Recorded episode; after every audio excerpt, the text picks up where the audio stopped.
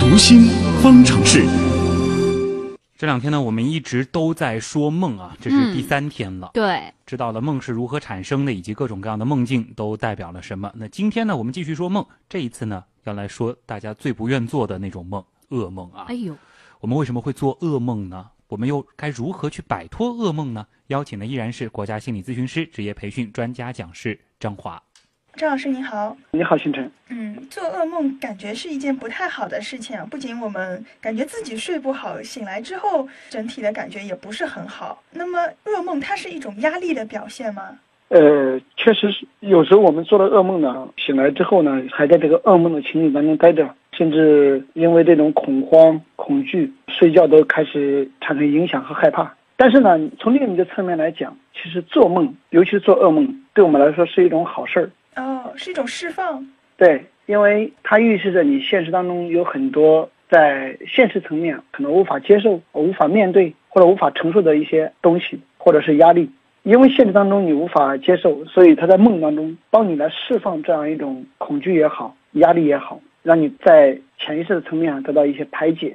所以梦是在帮助我们释放现实中的某种压抑。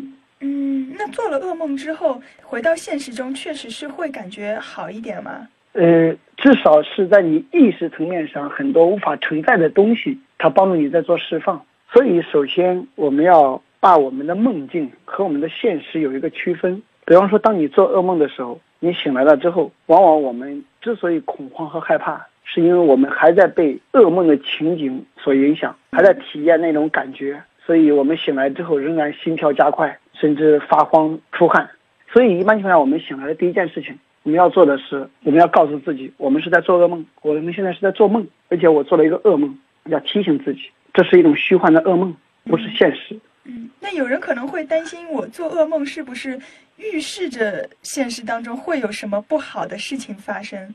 所以我们一般都会循着这个噩梦啊，去找到一些我们究竟在现实当中有什么样一些压抑的点。或者恐惧的点啊，因为噩梦往往给我们的感觉是恐惧，嗯，所以在现实当中可能会有一些恐惧的点，所以噩梦它除了在帮你释放之外，它是在给你一种提醒，让我们在现实当中去找。比方说这里我给大家举个例子，曾经有一位我咨询的来访者，嗯，他很害怕鬼，他梦境当中总是出现一个鬼，可怕的一个飞过来的长头发、白衣服的女子，那实际是什么呢？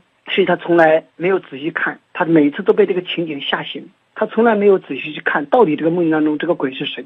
是他认识的人吗？让他带着放松，仔细去看，仔细去表达，告诉这个梦境当中的鬼，我很害怕你，而且甚至是问他，我多害怕你，你为什么老追着我的时候，当他仔细带着这种勇气去看的时候，他发现这个鬼突然间变了，根本不是一个女鬼，而是一个男人，而这个男人是她男朋友的父亲。啊，所以当时就很好奇，为什么是男朋友的父亲呢？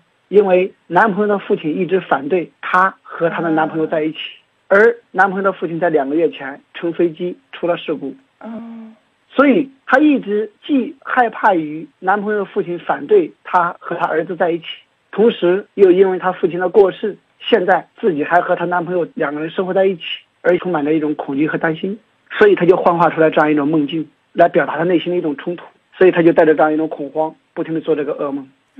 嗯。但是要从这个鬼，然后找出现实生活中可能是男朋友的父亲，这个好像还蛮难的。对，这需要专业的人士来帮你找啊。所以呢，这里我们就提到怎么去摆脱噩梦。一方面，我们首先要承认我现在在做噩梦，而不要在这个梦境当中待着去那个梦境中的感觉，要回到现实，告诉你我在做噩梦。嗯。第二呢，我们要在那一刻学会放松自己，因为只有身体的放松，才能让我们摆脱噩梦之后那种恐惧的场景。做一些身体的放松，做一些深呼吸等等。第三，让我们带着这种放松去走进我们的梦。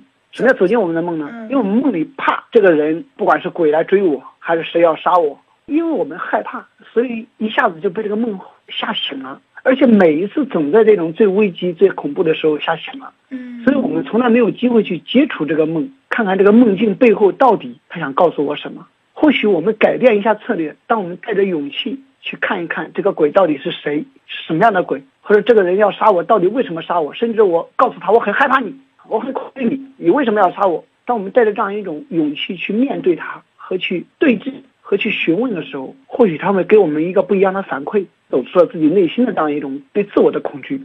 可是做梦的时候，好像不是你能够控制的，不是你是想问他就能问的吧？对，通常情况下，我们在这个梦当中是被自己吓醒了，嗯，醒了之后更恐惧，下次一做的醒得更快更早。那所以，当我们如果能够做一些辅导，能够给自己一些放松，并且在有支持的情况下、有力量的情况下去勇于去面对这个梦，我们甚至还可以改造我们的梦。就是你可以控制你梦的走向。对，比如我们在放松状态下，我们可以预演做一些排练。比如我在做到这个噩梦的时候，我希望这个噩梦往哪个方向发展。然后你想的多了，你这样去预演的多了，你的梦境也会发生一些改变，就会按照你希望的方式去改变你的梦境，这也是可以的。比如说海滩漫步啊，比如说在哪里游玩呀，可以以一种愉悦的场景或者中性的场景来替代噩梦。嗯，其实噩梦除了感受上面不太好之外，也没有什么别的坏处，反而可以帮助我们释放一些压抑感。对，它只是对现实的一种反应，而不是真实本身。但是我们需要带着这种噩梦去探索一下，我们现实当中究竟有什么压力？只有从根本上让我们的现实当中得到平静、轻松和愉悦，可能才真正的会减少这种噩梦发生。啊，嗯，好的，谢谢张老师。嗯。我们已经知道啊，不管有没有做梦的感觉，其实每个人睡觉的时候都有一段时间是在做梦的啊。只是说，有的人睡眠质量好，第二天起来他忘了啊。但是对于做梦的情况呢，女性可能比男性描述出更多梦的场面和梦中的情感，可能女性更加感性一些嘛啊，她能够具体描绘出来。那么对于噩梦，男女是否也有差异呢？差异的原因又在哪里呢？接下来我们来听心理观察员、二级心理咨询师于玉欣的解读。好的，主持人，梦的内容与做梦者的生理或心理感觉常常是有关的。另外，生活中遇到挫折或者强烈的情绪刺激，都可能做些离奇的梦。另外，相比男性，女性抱怨做噩梦的会更多一些，而且女性在梦中的情感色彩比较浓。比如，有人会有这样的情况：因为梦里的场景那么真实，醒来的时候发现床单都被汗水浸透了。至于原因呢？一种说法是，月经周期引起的女性身体内部的体温变化，可能是导致女性被那种生动的、紧张的噩梦困扰的原因。